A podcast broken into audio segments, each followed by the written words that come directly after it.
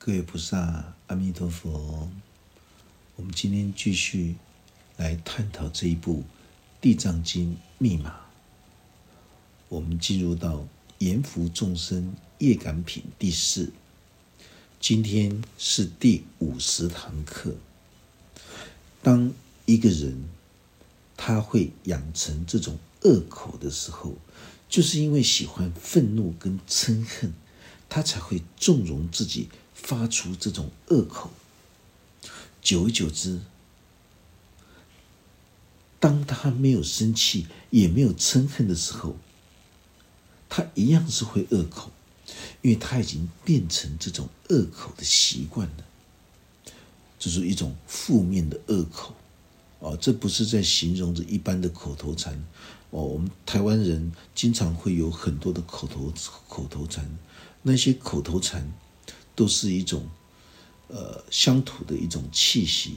法师现在说的恶口，是带着嗔恨、愤怒的一种情绪发泄的一种诅咒，因为他已经习惯了。所以有人习惯诅咒他人，习惯在他人背后东家长西家短。刚开始你觉得无聊好玩八卦，在背后说人闲话。可是久而久之，你在背后说人闲话的习惯就会养成，你就会像鱼儿一样，好不容易的从渔网里面逃脱。可是你不断的一再纵容自己的情绪欲望。大玩这种生死游戏，为什么祖师会说“执情者勿与论道”？一个会执着自我情绪的人，你跟他论道，你说再多的道，他都听不懂。执情不是纵容爱欲的情，不是爱情的那个情。执情者勿以论道，执情不是只有。纵容爱欲的这种情，还包括纵容着自己的嗔恨、小心眼的情绪之人。有些人喜欢生闷气，喜欢发脾气，他每一次都可以安然的从渔网里面跳脱，所以他会一再纵容自己进入到生死攸关的渔网里面。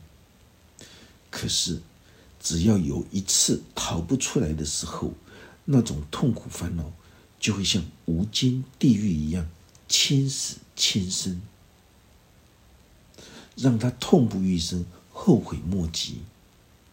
大家要注意的，有很多外道邪师，他们拿释迦佛陀所宣讲的这一部《地藏王菩萨本愿功德经》，专门在讲这些业报业感、地狱的这些种种的景象，来恐吓世间众生。但是大家现在听到法师在宣扬《地藏经》密码的时候，就很清楚的明白，什么是阎浮众生的业缘，什么叫做业感。意思就是说，业力的缘起是怎么来的，然后你如何去招来惹来这种业感，这种恶果。释迦佛的强调，就是有无知幼稚的众生。才会让佛陀他心中忧愁挂虑，因为释迦佛陀在道地天宫对王母的孝师说法，而衍生出对所有的一切众生都视为是他自己的父母兄弟姐妹，就是因为这样子，释迦佛陀在宣说这一部《地藏王菩萨本愿功德经》的时候，他才会。忧愁挂虑，因为纵容情绪的人，在跳进烦恼痛苦的渔网之中，你何时才能够再跳脱出来？那真的是一个未知数啊！我们会发觉到，很多人都是纵容自己的爱恨情绪，往牛角尖里面一直钻。当他爱不到这个人的时候，他就去剥人家硫酸，去杀人家全家，因为他的心思完全混浊了。他为了他的爱欲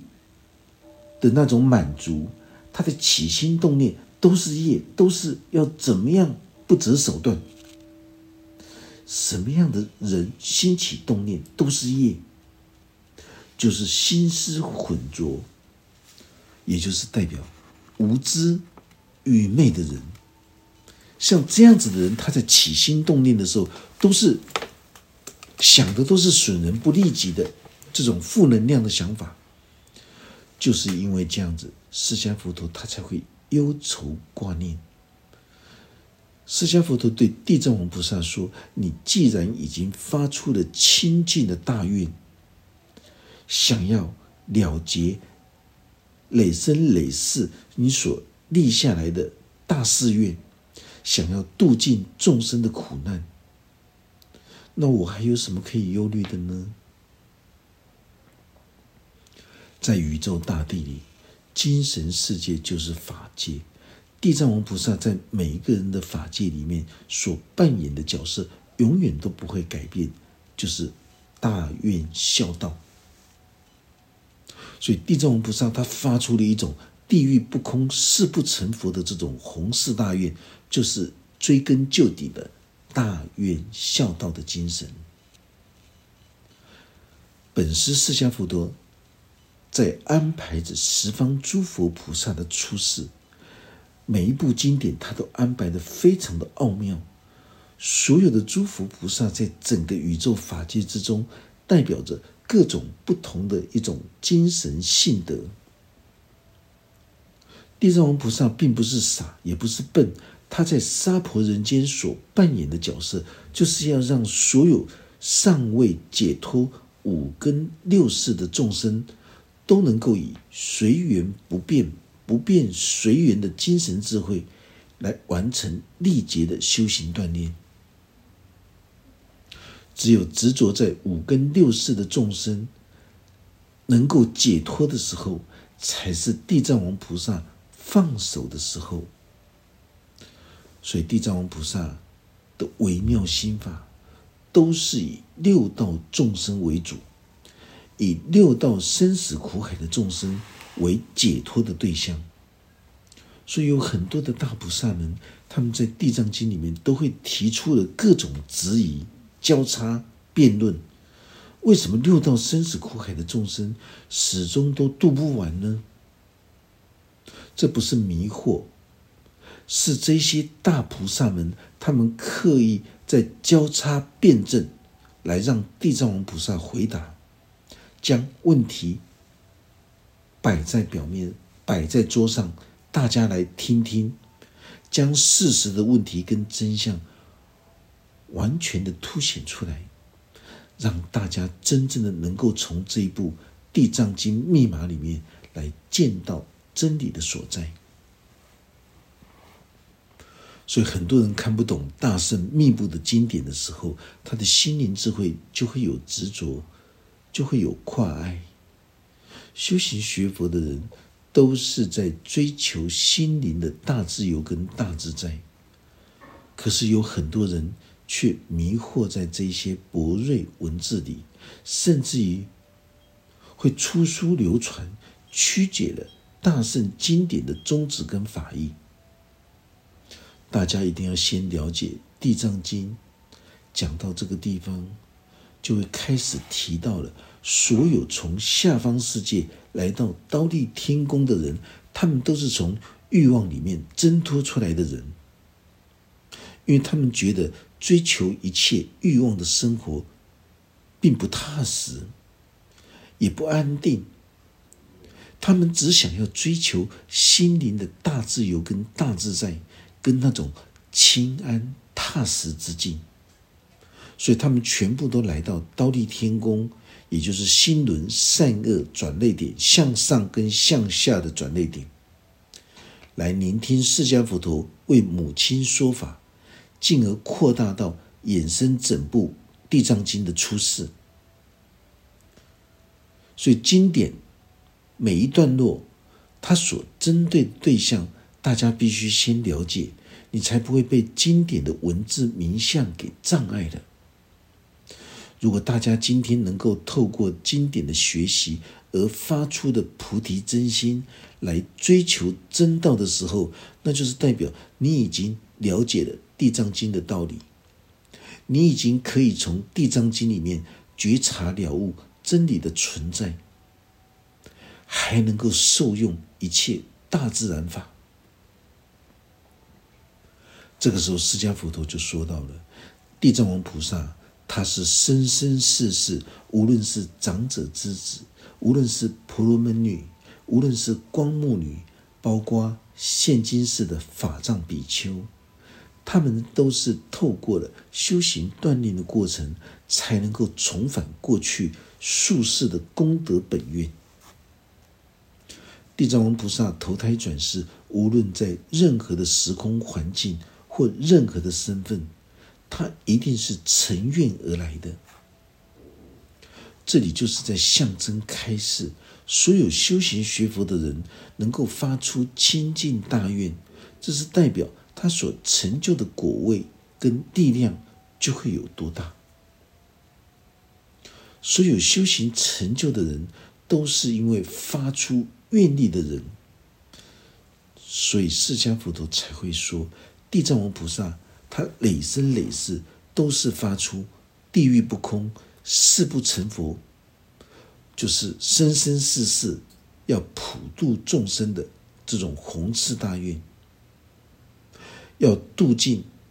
一切世间众生的苦难，这是代表地藏王菩萨的法身，不只是光目女、婆罗门女，也不只是法藏比丘跟长者之子，而是代表着宇宙大自然的智慧。地藏王菩萨，它代表着宇宙大地之中一切的物质、一切的生命。的所有的个别体都可以称之为叫做地藏本尊的大法身，所以这个时候，刀立天宫地藏法会里面有一位大菩萨，他叫做定自在王菩萨。这个时候，他站起来，他对释迦佛陀说到了，因为这个时候就是准备的所有的大菩萨为了。要让地藏王菩萨的精神跟智慧能够出世，所以这些大菩萨们相继的站起来。他对释迦佛陀说到了：地藏王菩萨累生累劫以来，到底他所发出的本愿是什么样的宏誓大愿呢？为什么今天他能够承蒙世尊？如此殷勤赞叹跟推崇呢？定自在王菩萨，他希望能够借由世尊来为大家解说。释迦佛陀这个时候含笑的告诉定自在王菩萨：“仔细谛听，现在我就来为大家解说。地藏王菩萨在过去无量无边的久远劫前，当时有一尊佛的名号叫做。”一切自成就如来，一切自成就如来，他具备着所有诸佛的十种名号，佛果圆满，他够资格接受人天众的供养，因为他已经断尽烦恼，一切智慧成就如来，已经印证到最究竟的觉悟，所以才会称之为叫做正等。正觉的这种明行圆满，这是代表他在行持菩萨道六度万行的过程里面，已经福慧具足，无所缺憾，一切自成就如来，他能够用清净无爱的这种境界来超越一切的五根六识，所以他能够洞悉。人间世界一切事实的真相，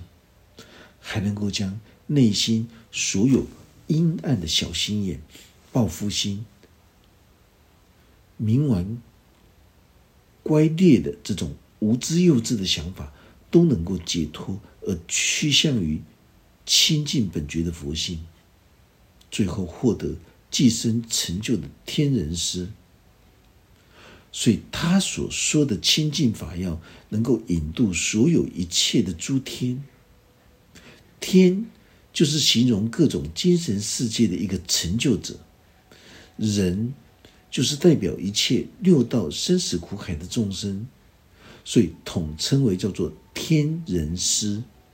也是代表他所开示的智慧语言，能够利益一切人天众生。释迦佛陀，他为他就是释迦佛陀，他是娑婆人间所共尊的教主，也能够称之为叫做佛世尊。所以释迦佛陀这个时候在讲一切智成就如来的寿命有六万劫。当一切智成就如来，在尚未出家的时候，他曾经是一个小国的国王。他跟邻国的国王是非常要好的朋友，他们两位国王经常相互的互相约定，不造作十恶。大家一定要听清楚，不造作十恶，十恶就是在指着杀盗淫妄邪见两舌恶口，再加上贪欲嗔恨愚痴，这个称之为叫做十恶口。所以这两位国王，他们经常相互的约定，一定要不造作十恶，勤修十善，在自己的国家里面推广。两位国王经常相互勉励的说道：“我们今天身为国王，我们不要做这种杀盗淫妄邪见两舌恶口贪嗔痴的行为，我们也不要去行持。”所谓的十恶，这个就是在行持十善，对于成就者来说，他们讲的话是如此的一种谦卑下意，所以他们当时以不造作十恶来教导两国的人民百姓，不造作十恶。就是在形容你已经在行持十善了，但是这两国的人民大多是作恶造业的比较多，行善的自然就比较少。这两位慈悲智慧的国王，他们在探讨讨论这件事情的时候，他们共同的觉知体悟，应该要想出一个。更新的办法来引导两国的人民不造作这种所谓的十恶，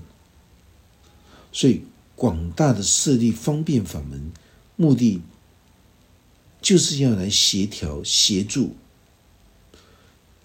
两国作恶造业的人民。因此，这两位国王他们共同发出了这个誓愿，这是代表。他们已经开始进入到能够当下何担如来的家业，已经抵达信解行愿发愿的阶段了。其中一位国王说：“我希望我自己能够尽早的成佛，然后去引渡所有作恶造业的人民百姓，让他们都能够解脱六道生死苦海。”而另外一个国王，他也当下发出了一个誓愿：我如果今生不度尽那些作恶造业、受苦受难的人民，让他们都能够得到安和乐利的时候，那么我就会选择，就是离开的意思了。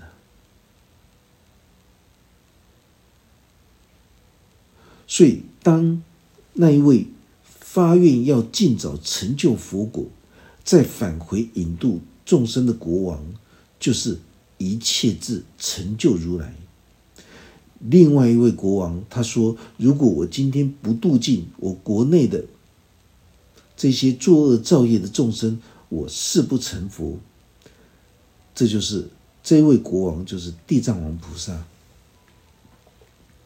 所以这个时候，释迦佛陀继续说道：“在过去无量无边的久远阿僧子节前，当时有一尊佛世尊出世，他的名号叫做清净莲花目如来。清净莲花目如来，他的寿命有四十小劫，已经是在觉华定自在王如来之后的大成就者。但是大家一定要切记，所有的大成就者，无论他今天是觉华定自在王如来，或者是清净莲花目如来，或者是狮子奋训具足万行如来，其实所有的这些如来都是释迦佛陀的前身。当大家能够有这种想法跟概念的时候，你才能够深入大圣的地藏经密码里面，否则法师告诉你再多，你都没有办法去接受。这个时候，释迦佛陀说到，在亲近莲花目如来的相法时期，当时有一尊罗汉，罗汉是代表什么？就是天地良心，天地良心称之为叫做罗汉。这位罗汉专门以福德跟智慧来度化众生，而且还能够依照所有的众生各种不同的心境跟需求来引导教化他们。所有具备各种指标的人，都会从自己的贪食、贪色、贪睡、贪名。贪利的欲望里面生出一丝想要追求大自由、大自在的心灵的人，这些人都可以叫做身具善根佛缘的地藏王菩萨分身。所以，这位罗汉有一天，他遇到了一个女众，叫做光目女。在当时印度的那个年代，大家对修行之人都非常的恭敬。所以，光目女她遇到的这个罗汉，她准备了很多的饭菜，准备要来供养这位罗汉。这位罗汉他在接受供养之后，他进行着所有的教化结缘，于是世间众生就会提供着。这种所谓的生存的食物给予修行者，修行者他就会提供自己所领悟的法药，来回馈众生，解脱一切苦厄。这个叫做教化结缘的真实意。所以光目女供养完毕之后，这位罗汉开门见山的直接对着光目女说道：“你有什么样的心愿跟祈求？”罗汉这个时候的意思是有求必应。其实修行出家的人平常都会养成一种自我锻炼的习惯，就是有求一定要有回应。当没有回应的时候，代表自己所学习的还不够，还必须去加强精进。因为接受众生的供养，自己就更惭愧了，就更加强精进修学八万四千种法。这是一种相互对待的。光目女，她就回答：“自从我母亲去世的那一天开始，我就出钱为她布施修福，广做法会超度。可是我不知道我的母亲到底她的灵世神魂如今何在。”这位罗汉听到他的话。非常同情他的孝师，就为他修法入定的观察。这时候，罗汉看到光目女的母亲堕落在三恶道里面，正在承受着极大的苦难。罗汉就对光目女说：“你母亲生前到底做了什么样的事情？”为什么此刻还在三恶道之中受到这么极大的痛苦跟折磨呢？无论是生前或者是死后，我们的心思如果是执迷在无知愚昧的贪欲嗔恨愚痴三毒业海的时候，那么生前跟死后都将会是一模一样的无名习气。我们都知道，地藏王菩萨是从这种声闻罗汉必之佛一路修行过来的。所以光目女她还没有正式开始修行，她还存在着一些自我无知、愚昧的妄念心思。当一个成就者再回来的时候，他会有隔胎之谜。所以罗汉开示：你的母亲已经堕落到三恶道里面，正在遭受到极大的苦难。罗汉就对光目女说：“你母亲活着的时候是什么样的习性呢？为什么到现在还在三恶道里面受到这么大的痛苦跟折磨？”光目女回答：“我的母亲生前总是喜欢吃生猛的鱼鳖，最喜欢吃的是鱼鳖的啊鱼鳖的这种软蛋。”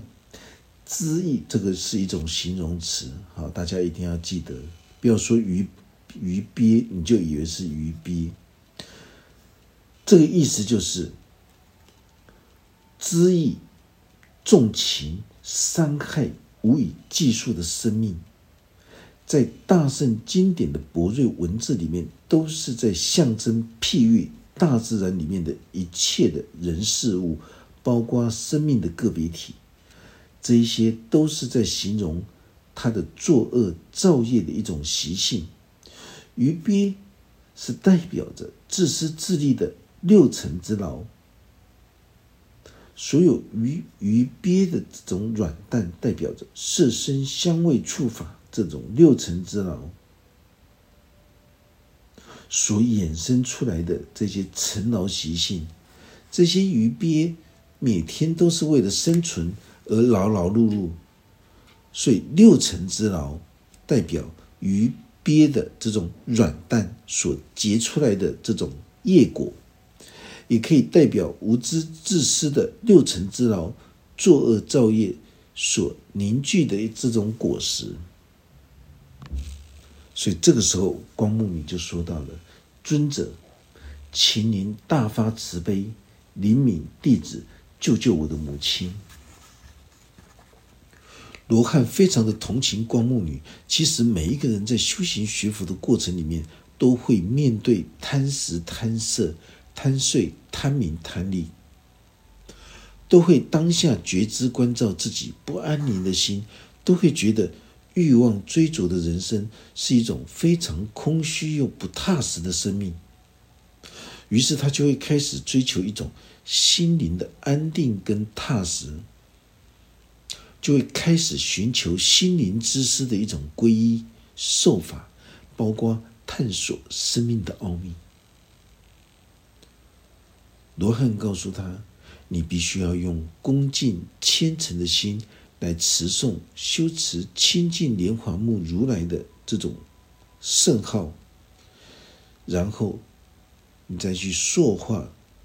这尊佛的这种形象，在字义上来说。”就是去描画诸佛的形象，其实是代表修学清净莲华目如来的身口意三密相应的这种修法仪轨，这个叫做塑化形象。所以大家会发现到，在佛教的诸佛菩萨的身形塑化形象的时候。在他的，在他的这个身口意，